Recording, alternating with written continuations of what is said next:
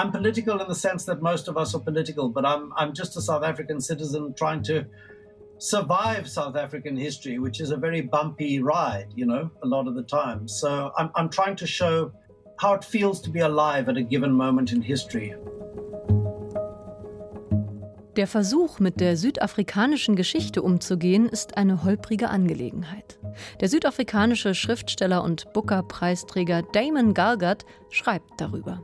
Über die Jahre der Apartheid, über den demokratischen Aufbruch unter Nelson Mandela und über die Enttäuschung, dass es bis zur echten Gleichberechtigung ein langer Weg ist und dass das Leben in Südafrika bis heute von Diskriminierung, Korruption und Kriminalität geprägt ist. Damon Galgott wurde 1963 in Pretoria geboren und fing schon als Teenager an zu schreiben. Auf Deutsch sind bisher vier seiner zahlreichen Bücher erschienen, alle übersetzt von Thomas Mohr. Zuletzt kam der Roman heraus, mit dem Galgott 2021 den renommierten Booker-Preis gewonnen hat. Das Versprechen. Eine Geschichte über den Zerfall einer weißen Pharmafamilie. Im Zentrum steht das Versprechen der schwarzen Hausangestellten, ein kleines baufälliges Haus auf dem Grundstück zu schenken, doch die Familie schiebt dieses Versprechen Jahrzehnte vor sich her. Und damit herzlich willkommen zu dieser Folge von Weiterlesen, unserer gemeinsamen Literatursendung von RBB Kultur und dem Literarischen Kolloquium Berlin. Thomas Geiger vom LCB und ich, Anne-Dore Krohn, sitzen hier im Haus des Rundfunks am Theodor-Heuss-Platz in Berlin und wir freuen uns sehr, dass wir jetzt mit Damon Galgott persönlich sprechen können. Er lebt in Kapstadt und von dort ist er uns jetzt zugeschaltet. Hello, Damon. Thank you very much for being our guest at Weiterlesen. Welcome to our show. I'm very happy to be talking to you. Thank you. Ja, Damon, wir haben heute noch mal nachgesehen, Thomas Geiger und ich. Zwischen Kapstadt, wo Sie gerade sind, und Berlin, wo wir gerade sitzen, liegen 13.500 Kilometer, also ganz schön viel Strecke zwischen uns. Wie dürfen wir uns Sie gerade vorstellen? Wo sitzen Sie? Was sehen Sie? Well, mostly I see my computer screen, which is not the loveliest view. Um, I'm sitting in a small cubicle, actually, which is where my nun ja, ich sehe vor allem meinen Computerbildschirm, nicht der schönste Ausblick. Ich sitze in einer kleinen Kabine, in der sozusagen mein Computer seinen Wohnsitz hat. Dort wohne und arbeite ich zwar nicht, aber sie ist praktisch für alles, was mit dem Computer zu tun hat. Hier findet im Moment der Großteil meines Arbeitslebens statt. Leider. Warum leider? Wo arbeiten Sie denn lieber oder normalerweise? Uh, ich habe einen Schreibtisch. Ich arbeite auf ganz altmodische Weise und schreibe mit einem Füllfederhalter in ein Notizbuch. Computer brauche ich wirklich nur für die allerletzte Stufe des Buchschreibens, wenn man alles abtippen muss. Das ist nicht der Ort, an dem ich die eigentliche Arbeit mache. Dieser große Computer, der steht in Cape Town. And this stationary computer is situated in Cape Town, or? Oh, ja, ja. Meine Wohnung ist in Kapstadt. Ich wohne jetzt seit 21 Jahren in derselben Wohnung, mehr oder weniger. Ich habe die Wohnung nebenan dazu gekauft und sie zusammengelegt und dann auch noch die nächste Wohnung nebenan dazu. Jetzt besetze ich sozusagen das ganze obere Stockwerk eines kleinen Wohnblocks. Damon, Sie waren ja bereits zweimal für den Booker-Preis nominiert, bevor es dann beim dritten Mal geklappt hat. 2021 haben Sie diesen großen Preis gewonnen. Wie hat dieser Gewinn, dieser Preis Ihr Leben verändert oder hat er Ihr Leben überhaupt sehr verändert? Nun, er hat mein Leben sogar kurzfristig ziemlich dramatisch verändert. Mein Leben ist sehr viel arbeitsreicher, anspruchsvoller und intensiver geworden. Ja, das war eine Überraschung, die enorm viel Aufmerksamkeit erfordert, was natürlich sehr gut für das Buch ist. Vielleicht aber nicht so gut für den Autor. Ich bin ein ziemlich ruhiges Leben gewohnt und musste mich an einige andere Regeln gewöhnen ich hoffe ehrlich gesagt, dass das nur eine kurzfristige Sache ist und ich langfristig zu meinen gewohnten Abläufen zurückkehren kann. Irgendwann bald, in naher Zukunft.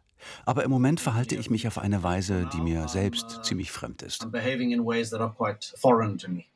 Damon, die englischsprachige Buchwelt ist für uns Deutsche verhältnismäßig fremd. Die geht ja von Australien bis in die USA, von Irland äh, bis Südafrika und Indien. Wie hat man sich das vorzustellen? Der Booker-Preis bringt dich jetzt quasi in all diese Länder. War das äh, vorher auch schon so oder ist das erst mit dem Booker-Preis äh, geschehen? I äh, vorher schon. Ich habe schon ziemlich viel veröffentlicht, bevor ich den Booker gewann. Ich glaube, seit dem Buch Der gute Doktor, das 2003 herauskam, kamen weltweit immer mehr Verlage und immer mehr Übersetzungen dazu. Ich glaube, ich wurde schon in 16 Sprachen veröffentlicht, bevor der Booker mir dann eine noch viel breitere Resonanz einbrachte. Man könnte sagen, dass die Tatsache, dass ich schon zweimal auf der Shortlist für den Booker stand, mir bereits eine gewisse Bekanntheit verschafft hat und dass der Gewinn des Preises Preises diese Bekanntheit noch weiter verstärkt hat. Also unbekannt war ich jedenfalls nicht, bevor das passiert ist. Ja, auch nicht in Deutschland. Auch hier bei uns sind einige ihrer Bücher in deutscher Übersetzung erschienen. Aber natürlich hat der Booker-Preis ihre Popularität auch hier im deutschsprachigen Raum nochmal enorm erhöht. Dieser Roman Das Versprechen beginnt auf der Erzählebene im Jahr 1986 und sie erzählen darin die Familiengeschichte einer weißen Farmerfamilie, die Swartz. Ich habe mir nochmal die Themen ihrer früheren Romane angesehen. Sie haben zum Beispiel über E.M. Forster geschrieben. Viele ihrer Bücher behandeln aber auch den Alltag in Südafrika. Was war aber jetzt bei diesem aktuellen Roman Das Versprechen der Anfang? Haben Sie mit dieser weißen Farmerfamilie angefangen? War es eine der Figuren oder war es tatsächlich dieses uneingelöste Versprechen, auf das wir noch zu sprechen kommen, das im Zentrum Ihres Buches steht? Ich habe mit der Familie angefangen. Die ursprüngliche Idee für das Buch kam mir bei einem Gespräch mit einem Freund. Er ist älter als ich und hat seine ganze Familie verloren. Er ist der Letzte, der aus der Familie übrig geblieben ist. Er erzählte mir von all den Familienbegräbnissen. Wie er es erzählte, war sehr amüsant, denn er hat einen sehr scharfen Blick für das menschliche Verhalten. Und er erzählte, wie man immer wieder dieselben Leute auf Familienbegräbnissen trifft, immer wieder die gleichen Verwandten, nur jedes Mal ein bisschen älter. Wissen Sie, irgendwann dachte ich, das wäre mal eine ungewöhnliche Annäherung an eine Familiengeschichte. Wenn man die Geschichte nur über vier Begräbnisse erzählt, mit vielen Jahren dazwischen, und das Einzige, was man mitbekommt, ist dieses kleine Zeitfenster von ein, zwei oder drei Tagen rund um die Beerdigung. Nicht mehr, bis zur nächsten. Ich dachte, wie viele Familiengeschichten ich schon in meinem Leben gelesen habe, aber noch nie eine, die so erzählt wurde. Also das allererste, was mich begeistert hat, war die Idee, eine Familiengeschichte zu erzählen, aber auch sie mit dieser ungewöhnlichen Struktur anhand von vier Begräbnissen zu erzählen. Ich stelle mir das Ganze vor wie vier Tafeln, fast wie eine Art Kunstwerk, bei dem vier ganz unterschiedliche Tafeln direkt nebeneinander liegen, die man im Verhältnis zueinander betrachten muss, um sie zu verstehen. Also ja, es war erst einmal die Struktur des Buches, die mich begeistert hat, und die Vorstellung, dass ich die Geschichte einer weißen südafrikanischen Familie auf diese Weise erzählen konnte. Diese vier Begräbnisse geben auch die Gelegenheit, auf vier Religionen zu gucken. Jedes dieser Begräbnisse findet in einem anderen Ritus statt. Und das hat mich äh, neugierig gemacht, weil ich nicht so sehr viel über Südafrika weiß. Wie wichtig sind Religionen für die südafrikanische Gesellschaft? Naja, das könnte man erstmal auf einer sehr pragmatischen Ebene beantworten. Wenn man ein Buch schreibt, muss man seine Leser zumindest bis zu einem gewissen Grad unterhalten. Und natürlich muss man sich selbst unterhalten, während man schreibt. Man will sich nicht langweilen, dann langweilt man auch seine Leser. In dem Moment, in dem ich mich entschied, dass die Geschichte des Buches anhand von vier Beerdigungen auffächert, stellte sich die praktische Frage, Macht man einfach viermal dieselbe Trauerfeier oder findet man einen Weg, sie ein wenig zu variieren und sie jedes Mal ungewöhnlicher und frischer zu gestalten? Ein Teil von mir hat also versucht, die Leser wach zu halten, indem ich vier verschiedene Trauerfeiern abhielt. Nicht immer wieder die gleiche Menüfolge. Aber natürlich gibt es auch eine ganz andere Absicht. Ich wollte etwas davon vermitteln, wie kompliziert, verworren und widersprüchlich das weiße Südafrika ist. Es ist einfacher, sich die weißen Südafrikaner als eine Art Einheit vorzustellen, als einen Block. Aber das sind wir nicht. Wir kommen aus allen Teilen der Welt, haben unterschiedliche religiöse Überzeugungen und verschiedene Hintergründe. Die verschiedenen religiösen Strömungen, die ich im Buch vorstelle, sind die, die man hier im weißen Südafrika findet. Judentum, Katholizismus und ein strenger kalvinistischer Ansatz. Und dann gibt es heutzutage vor allem in Kapstadt eine ziemlich neue, lockere Herangehensweise an die Religion. Das steht in krassem Gegensatz dazu, wie die Religionen unter der Apartheid waren, nämlich viel kalvinistischer, viel strenger und verurteilender. Ja, es vermittelt etwas von der wirklichen Bandbreite des Glaubens rund um Leben und Tod, aber ganz besonders von den zahlreichen religiösen Strömungen, die man unter den Südafrikanern finden kann, in der Gegenwart und in der Vergangenheit. Also dieser Roman langweilt jedenfalls überhaupt nicht und er unterhält enorm und das hat nicht nur mit dieser interessanten Struktur und den verschiedenen Bestattungsarten zu tun, sondern vor allem mit dieser großen Bandbreite an Charakteren, über die sie schreiben. Der Erzählstil, dachte ich dabei, ähnelt so einer Art Kameraperspektive, so einer Kamerafahrt. Man springt von einem Kopf in den nächsten, also man lernt sehr viele verschiedene Figuren kennen. Manchmal führen sie Selbstgespräche, es gibt Monologe, dann gibt es plötzlich ein Du, dann ist es wieder die dritte Person Singular. Also ein ungeheuer spannender Schreib Schreibstil, der sehr viel hin und her hüpft, der erstmal irritiert, aber auch auf positive Weise, eher wie so eine produktive Irritation. Ist das eine beabsichtigte Leserinnen- und Leserreaktion von Ihnen gewesen? Hm. Es fällt mir schwer darüber nachzudenken, welche Reaktion ich mir erhofft habe. Ich habe eher versucht, diese Technik zum Laufen zu bringen, denn sie ist sehr anspruchsvoll, wenn man als Autor die Perspektive so oft und so schnell wechselt. Es ist sehr schwierig, den Leser bei der Stange zu halten, sodass er weiß, wo er sich gerade befindet und so interessiert ist, dass er weiterliest. Also habe ich das Buch viel konventioneller begonnen, mit einer viel gleichmäßigeren Erzählweise. Dann bekam ich das Angebot, ein Drehbuch für ein paar Monate zu schreiben, etwa acht Monate lang, das mich von meinem Buch abhielt. Als ich zurückkam, sah ich plötzlich all die erzählerischen Möglichkeiten, die sich aus einer filmischen Erzählweise ergaben und habe angefangen, damit zu experimentieren. Wissen Sie, das hat mich beim Schreiben auch sehr verunsichert, weil man sehr, sehr leicht das denkt, für viele Leser wird das einfach ein Chaos sein. Die Leute werden es nicht verstehen. Aber hocherfreut habe ich festgestellt, dass die meisten Leute es doch verstehen und sich damit auch identifizieren können, auch wenn einige Leser wie Sie davon vielleicht irritiert sind. Ich hoffe, dass es Sie zumindest anspricht und zum Nachdenken darüber anregt, wie viele Standpunkte in jedem Augenblick des menschlichen Lebens vertreten sein können. Denn es scheint mir, dass in jeder Szene da draußen in der Welt mehrere Bewusstseine am Werk sind, mehrere Sichtweisen auf ein und dieselbe Sache. Ja, ja, also tatsächlich war diese Irritation wirklich eine positive. Das ist für mich auch eher ein Qualitätsmerkmal, muss ich sagen, wenn Bücher einen auf positive Art und Weise irritieren und beschäftigen. Vielleicht ist es auch das, was Sie vorher erwähnt haben, Damon, wachsam zu sein, beim Lesen wach zu bleiben. Und mir gefällt sehr diese Ambivalenz Ambivalenz. Einmal die Ambivalenz der Politik und dann die Ambivalenz der familiären Beziehungen, die Ambivalenz der einzelnen Figuren. Jede für sich ist ja in sich zerrissen.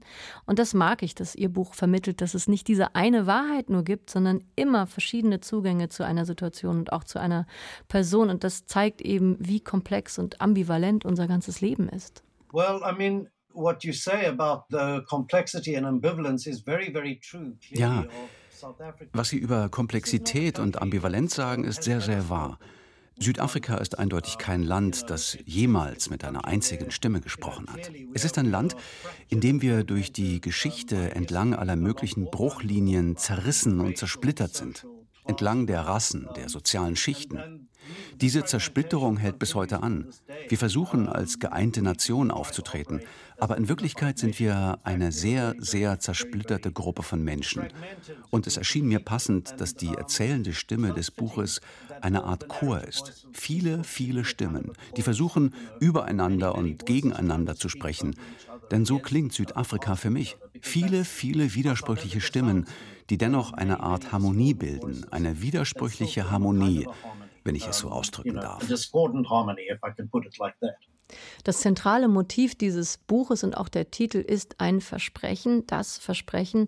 Es ist ein Versprechen, das erst am Ende des Buches eingelöst wird.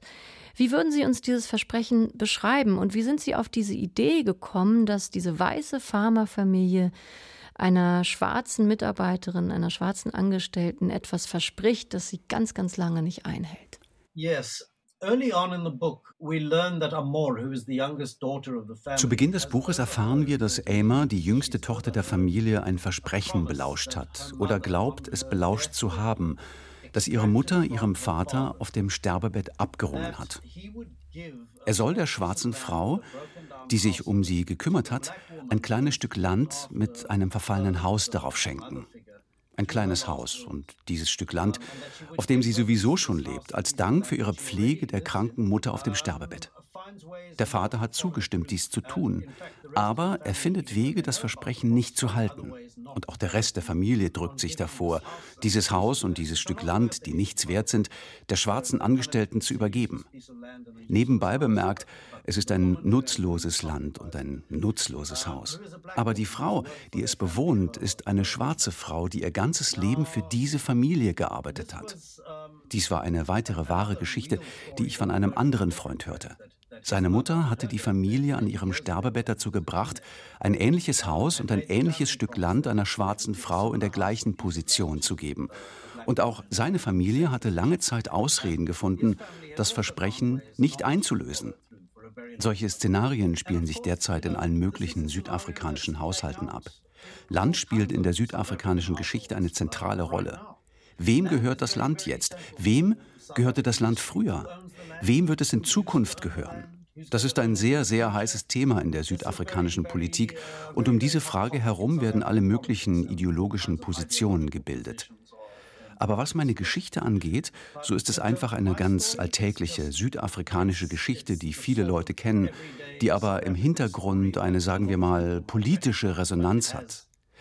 Aber ich versuchte nicht eine politische Trommel zu schlagen. Ich versuchte nur, dieses kleine, zentrale, aber wichtige Thema in den Mittelpunkt meines Buches zu stellen.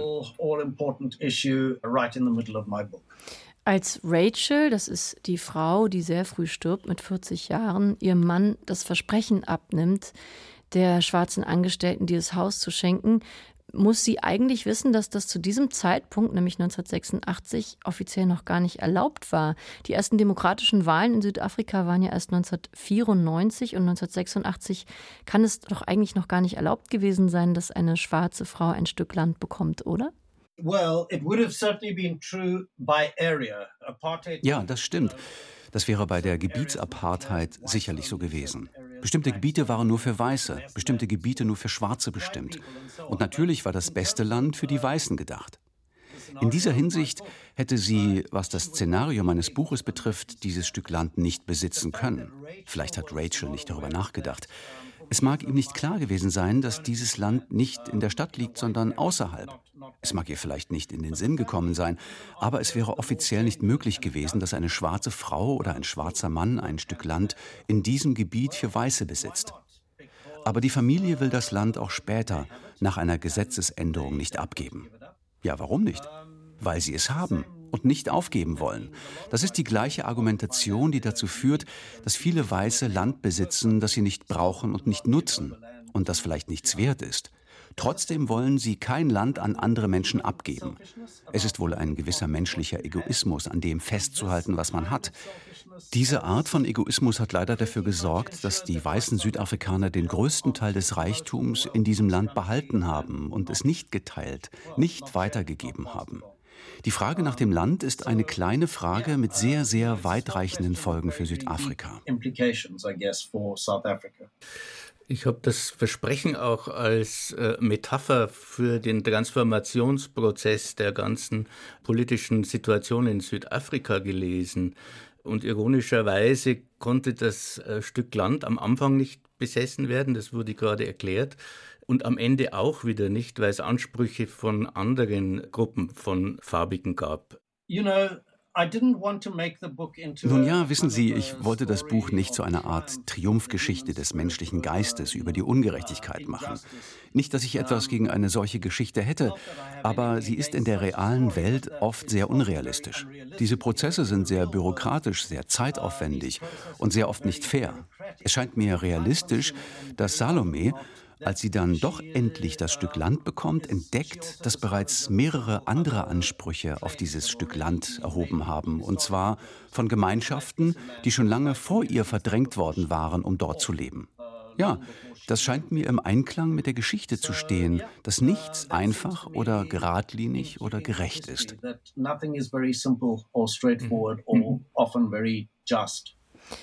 Dieses Buch Damon Galgard ist ja in vier Kapitel geteilt. Jedes Kapitel erzählt von einer Beerdigung. Im ersten Teil stirbt die Mutter, dann der Vater, später auch zwei der Kinder. Aber es gibt noch ein drittes Kind, die Amor, die wir auch schon genannt haben. Und sie schien mir in gewisser Weise sozusagen die heimliche Erzählerin zu sein oder zumindest eine Art erzählerischer Mittelpunkt. Sie erinnert den Rest der Familie auch immer wieder an dieses uneingelöste Versprechen. Hören wir doch mal einen Auszug und zwar aus dem ersten Kapitel ihres Buches, Damon und lassen Sie uns ähm, die Passage hören, nachdem die Mutter gestorben ist und Aimer noch ein Kind ist in diesem Haus. Das Haus ist voller Gäste und ich glaube, in diesem Auszug merkt man ganz gut, wie sie mit all diesen vielen Figuren jonglieren. By the time the sun goes down, especially vividly out here, bei Sonnenuntergang, der hier draußen besonders strahlend ist, sind alle Gäste fort. Und nur die Familie ist noch da. Om Uki kränkt inzwischen ein wenig nach Steuerbord, aus dem Gleichgewicht gebracht von seinem schiefen Lächeln, das nur den einen Mundwinkel anhebt. Er und Pa sitzen im Wohnzimmer und sehen sich die Fernsehnachrichten an, die aus dem ganzen Land ungute Dinge melden. Eine Haftmine in Johannesburg, Truppen in den Townships. Alle paar Minuten wird Pa schwach und schluchzt eine Zeit lang leise vor sich hin, als sei er erschüttert über den Zustand Südafrikas. Oki lächelt nur und nippt. In der Küche wacht Marina über das schwarze Mädchen, das einen Stapel von Tellern und Tassen zu spülen hat. So wie sie sich durch die Gegend schleppt, so langsam und behäbig, könnte man meinen, sie hätte ein Familienmitglied verloren. Unverzeihlich an einem so großen Tag wie heute so schwerfällig zu sein. Sie muss angeschoben werden wie ein Felsblock, es ist anstrengend, ständig Befehle zu erteilen. Missmutig macht Marina sich auf einen letzten Marsch durchs Haus, auf der Suche nach Resten. Im Esszimmer trifft sie auf Aimer, die zu schelten sie noch keine Gelegenheit hatte. Wohin hast du dich denn verdrückt? fragt sie, wütender als ihr bewusst war, und ertappt sich dabei, wie sie ihre Nichte in den Oberarm kneift, in den Fingernägeln ein Funkeln echter Grausamkeit. Au, macht Aimer, gibt aber weiter keine Antwort, und Marina stapft mit grimmiger Genugtuung die Treppe in den ersten Stock hinauf. Sie geht in Rachels Zimmer und zögert einen Moment, bevor sie die Fenster schließt und die Vorhänge zuzieht. Es kommt ihr vor, als läge ein schwacher Geruch, ein Odeur in der Luft. Draußen ist es Nacht. Es ist Nacht. Dieselbe Nacht, aber später. Die Sterne haben sich verzogen. Eine schmale Mondsichel taucht diese Landschaft aus Felsen und Hügeln in ein schwaches metallisches Licht, das sie fast flüssig erscheinen lässt, wie ein quecksilbriges Meer. Dann und wann gleiten die Scheinwerfer eines Autos wie in Zeitlupe an der Naht der Hauptstraße entlang, eines schwer mit Menschenleben beladenen Autos auf der Fahrt von irgendwo nach irgendwo.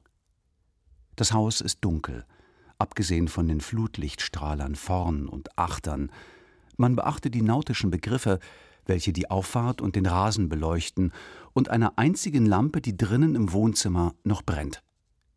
In den verschiedenen Räumen im Erdgeschoss ist alles ruhig, bis auf das gelegentliche Scharren eines Insekts oder ist es ein Nager? Und die kleinen Dehnungen und Kontraktionen der Möbel, Trippel, Trappel, Knarr, Knack. Aber oben, in den Schlafzimmern, flirrt und flackert es. Pars Matratze ist ein Floß, das auf einem Strom unruhiger Träume dahinschießt. Er hat ein von Dr. Rath verschriebenes Beruhigungsmittel eingenommen und es hält seinen Kopf knapp unter der Oberfläche, wo er auf Bilder blickt, die von oben gebrochen werden. Auf vielen von ihnen ist seine Frau zu sehen, aber irgendwie verändert, leicht verzerrt. In ihr Spuren einer völlig anderen Person, die er nicht kennt. Wie ist das möglich? schreit er sie an. Du bist doch tot. Das ist unverzeihlich, Maney, sagt sie zu ihm. Das tut sehr weh. Sein Herz ist ausgewrungen wie ein alter Lappen. Es tut mir leid. Es tut mir leid. Hinter der Wand, nur eine Armeslänge entfernt, wälzt Astrid sich im Schlaf. Sie hat vor kurzem ihre Unschuld verloren an einen Jungen, den sie auf der Eisbahn kennengelernt hat, und Sex durchströmt sie wie ein goldener Wind. Sie hat den Schmerz vergessen, obwohl ihm der Schimmer ringsum die Gesichter der jungen Männer zu verdanken ist, der jungen Männer mit ihren borstigen Bärten, und in diesem speziellen Traum um das Gesicht von Dean DeWitt, dessen Mund von einem Rosa ist, das er im wachen Leben nicht hat und das sie tief im Innersten erregt, dort, wo alles zusammentrifft. Im Gästezimmer döst Tanny Maney ein, schreckt wieder hoch, döst ein, schreckt wieder hoch. Sie schafft nur den Anfang eines Traums, indem sie mit P.W. Boter irgendwo in einem alten Fort ein Picknick macht und er ihr mit dicken weißen Fingern Erdbeeren in den Mund schiebt, bevor sie durch einen Tritt geweckt wird. Zu Hause in Menlo Park teilt sie das Bett nicht mit Oki, der zuckend neben ihr liegt, wie ein Unfallopfer, das auf den Notarzt wartet. Was für ein Gedanke. Schäm dich, Marina, aber du kannst nichts für deine Gedanken, das ist nur menschlich. Und dir ist schon weitaus Schlimmeres durch den Kopf gegangen. Oh ja. Der Fuß ihres Mannes berührt den ihren. Sie zieht ihn weg. Schrecklich, zurückzuzucken vor etwas, das man einmal kurz geliebt hat oder zu lieben glaubte oder sich zumindest glauben machen wollte. Und an das man dennoch gefesselt ist. Ein Leben lang. Am anderen Ende der Kette zerrt Oki wie ein Tanzbär. Er träumt nicht, nicht direkt, es sei denn, die Untiefen, durch die er patscht und platscht, sind eine Art Traum, aber es passiert eigentlich nichts, nur dass sich die Farbe ständig ändert. Eine Blase steigt vom Meeresboden auf, wird zu einem Darmwind gegen die Flanke seiner Frau, die sich versteift und wütend die Nasenlöcher bläht und in ihrem Zimmer am Ende des Flurs liegt Aimer wach, Stunde um Stunde. Glaub mir, das ist in ihrem Fall nicht ungewöhnlich. Jede Nacht, bevor sie einschläft, muss ihr Geist, ausgehend von ihrem Körper, der rücklings im Bett liegt, ausgreifen und bestimmte Gegenstände an bestimmten Orten in einer bestimmten Reihenfolge berühren. Erst wenn er das getan hat, ist sie in der Lage, sich zu entspannen. Doch heute Abend funktioniert das nicht. Andere Bilder des vergangenen Tages sind einfach zu stark, drängen mit Macht in ihr Bewusstsein.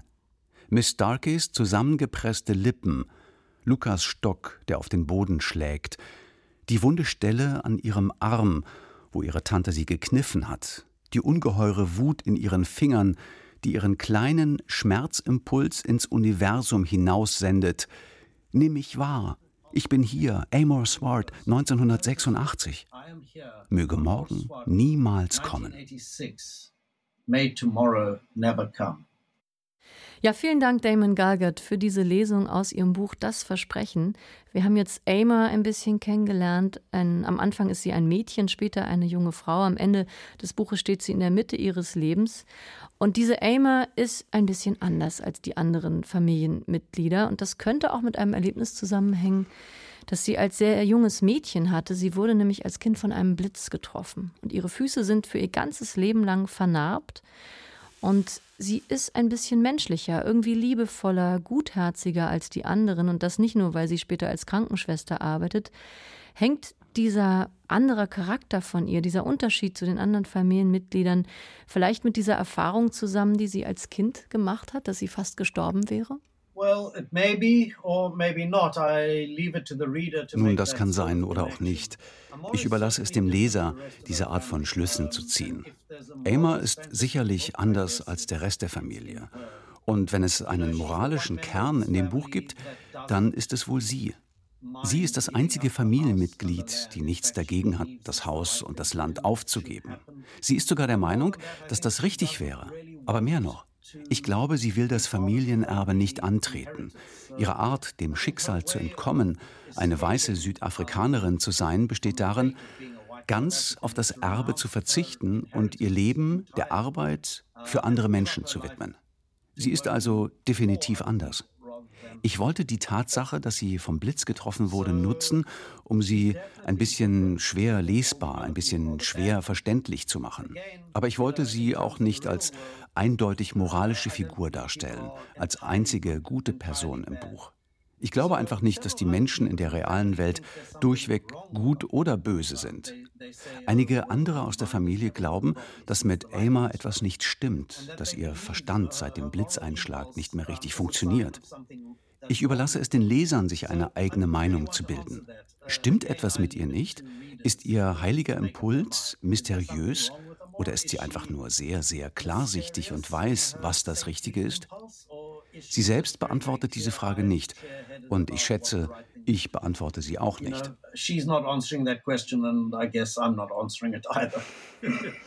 Mir sind auch die klingenden Namen in Ihrem Buch aufgefallen. In dem Namen Amor steckt natürlich ein Stück des Wortes Moral, aber auch die Liebe und auch der Familienname Sword. Ich habe gelesen, das ist das äh, Wort für Schwarz in Afrikaans. Wie wichtig ist das für Sie, dass die Namen verschiedene Charaktere der Figuren widerspiegeln? Ich glaube, in diesem Buch ist es sehr wichtig. Ja, ich hatte sogar eine Menge Spaß mit einigen der Namen, weil Namen verschiedene Bedeutungsnuancen annehmen. So ist Swart ein gebräuchlicher südafrikanischer und afrikanischer Nachname, aber er bedeutet auch schwarz. Für mich ist das eine Art kleiner Scherz, dass ich über weiße Südafrikaner schreibe und sie die schwarze Familie nenne. Es ist eine Art Ironie, denke ich. Und da ist Ämer. Ja, der Name lässt einen an die Liebe denken, aber es ist eine dunkle Liebe. Tatsächlich war das der Arbeitstitel des Buches für eine lange Zeit. Dark Love. Obwohl also kein Abschnitt des Buches nach ihr benannt ist, sollte der Romantitel sie benennen. Wir haben uns dann aber doch dagegen entschieden. Aber ja, es stimmt. Jeder Name im Buch hat irgendeine Art von Beigeschmack.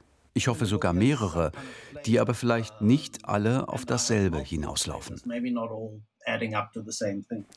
Und alle Namen der drei Kinder beginnen mit A.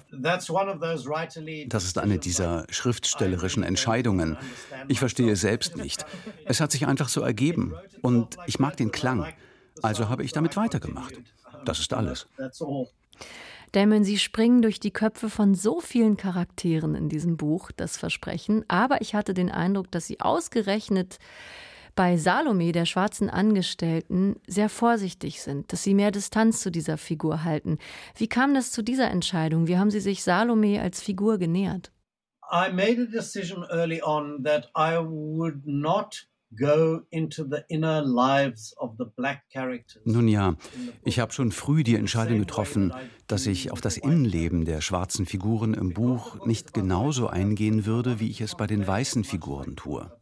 Das Buch handelt von weißen Südafrikanern. Und ich wollte so viel wie möglich über die Psyche des weißen Südafrikaners vermitteln, die unbequeme Wahrheit dabei ist, dass die meisten weißen Südafrikaner das Innenleben, die Geschichte oder die Vergangenheit der schwarzen Südafrikaner um sich herum nicht wirklich wahrnehmen. Sogar bei jemandem wie Salome, die schon seit Jahren in ihrer Familie arbeitet. Sehr oft gibt es keine echte Auseinandersetzung mit der menschlichen Seite einer solchen Person. Ich wollte also, dass Salome im Mittelpunkt des Buches steht, aber eine Art Schweigen und Abwesenheit ausstrahlt, die den Lesern Unbehagen bereitet. Ich möchte, dass die Leser am Ende des Buches das Gefühl haben, warum wissen wir so wenig über diese Person, die doch so sehr im Mittelpunkt steht? Warum ist sie wie eine zentrale Frage ohne Antwort? Ich hoffe, dass sie genau das in gewisser Weise repräsentiert. Wie waren denn aber die Reaktionen in Südafrika? Also zumal Sie ja sagen, dass die Swarts immer noch repräsentativ sind für weiße Familien dort. Wie waren die Reaktionen auf Ihren Roman, der schon einige kritische Untertöne hier hat? Also ich muss schon sagen, überwiegend sehr positiv. Ich war etwas besorgt, weil ich keine Ahnung hatte, wie die weißen Südafrikaner darauf reagieren würden, dass sie auf diese Art und Weise dargestellt werden. Tatsächlich waren die afrikanssprachigen Leser in Südafrika anfangs viel engagierter und interessierter als die englischsprachigen, was ich eigentlich nicht erwartet hatte. Aber ich wurde sehr freundlich rezensiert, sehr freundlich aufgenommen. Zweifellos gibt es einige Leute, die unzufrieden sind, aber die sind in der Minderheit Und ich habe nicht wirklich etwas von ihnen gehört. Und die schwarzen Südafrikaner, von denen ich gehört habe, haben mich jedenfalls unterstützt. Die Leute, die sich merkwürdigerweise am meisten darüber aufgeregt haben, dass ich mich mit den schwarzen Charakteren nicht in der gleichen Weise auseinandergesetzt habe wie mit den weißen, waren englische Kommentatoren, ziemlich viele sogar. Ich habe einige scharfe Reaktionen von englischen Kommentatoren erhalten, die anscheinend der Meinung sind, dass ich in irgendeiner Weise meine Pflicht verletzt habe. Aber das kam nicht von Südafrikanern. Die scheinen genau zu verstehen, was meine Gründe dafür waren. Lassen Sie mich noch mal eine letzte Frage stellen, und zwar zur Politik in Ihrem Roman. Die Politik ist sehr präsent, aber nicht auf aufdringliche Weise. Die läuft eher mit wie ein Soundtrack im Hintergrund, der alles natürlich beeinflusst. Aber wenn man diesen Roman gelesen hat, ist man überzeugt, natürlich sind Sie ein zutiefst politischer Schriftsteller. Wie wichtig ist es Ihnen aber, Ihre eigenen politischen Positionen und Ihre politischen Haltungen durch Ihr Schreiben, durch Ihre Bücher deutlich zu machen? Well, you know, most South Africans are nun wissen Sie, die meisten Südafrikaner sind politisch engagiert. Wir diskutieren über Politik. Wir machen uns dauernd Gedanken um die Politik. Und zwar aus dem einfachen Grund, dass die Politik unser Leben so stark geprägt hat. Vielleicht stärker als in vielen anderen Ländern. Vordergründig politische Romane oder das, was die meisten Leute dafür halten, gehen mir eher auf die Nerven. In all meinen Büchern werden Sie nicht viele Namen von politischen Parteien oder von Politikern finden. Mich interessiert es vielmehr, den Lauf der Geschichte darzustellen, als die eher oberflächlichen, konkreten Details wie die Tagespolitik. Als ich beschlossen hatte, die Geschichte dieser Familie entlang von vier Beerdigungen zu erzählen, wurde mir klar, dass man, wenn man die Beerdigungen zeitlich verteilt und jede in einem anderen Jahrzehnt der südafrikanischen Geschichte ansiedelt, etwas davon zeigen kann, wie es sich anfühlte, zu dieser Zeit in Südafrika zu leben. Man konnte es zeigen, ohne aufdringlich und zu offensichtlich zu sein. Im ersten Teil des Buches bekommt man einen Eindruck vom Ausnahmezustand während der Apartheid im Jahr 1986. Dann springt man von dort zur Präsidentschaft von Nelson Mandela in den 1990er Jahren, als sich alles sehr, sehr himmlisch und rosig anfühlte und die Zukunft perfekt schien, was natürlich nicht realistisch war. Und zehn Jahre später, unter Mbeki, beginnt die Realität zu beißen. Ich meine, allen geht es sehr gut. Der Wirtschaft geht es sehr gut, aber die Kriminalität nimmt zu und man hat das Gefühl, dass sich die Wertvorstellungen auflösen. Und im letzten Abschnitt, unter Zuma, haben wir natürlich unseren Tiefpunkt erreicht. Die Korruption hat das Land ruiniert und der Zukunft eine Menge Kraft entzogen. Und das ist so ziemlich der Punkt, an dem wir jetzt immer noch sitzen. Aber wie gesagt, ich bin politisch in dem Sinne, wie die meisten von uns politisch sind. Ich bin nur ein südafrikanischer Bürger, der versucht, die südafrikanische Geschichte zu überleben, was oft eine sehr holprige Angelegenheit ist, wissen Sie. Ich versuche zu zeigen, wie es sich anfühlt, in einem bestimmten Moment der Geschichte zu leben, anstatt die Leute über Politik aufzuklären. Das kann im Grunde genommen jede Zeitung erledigen. Survive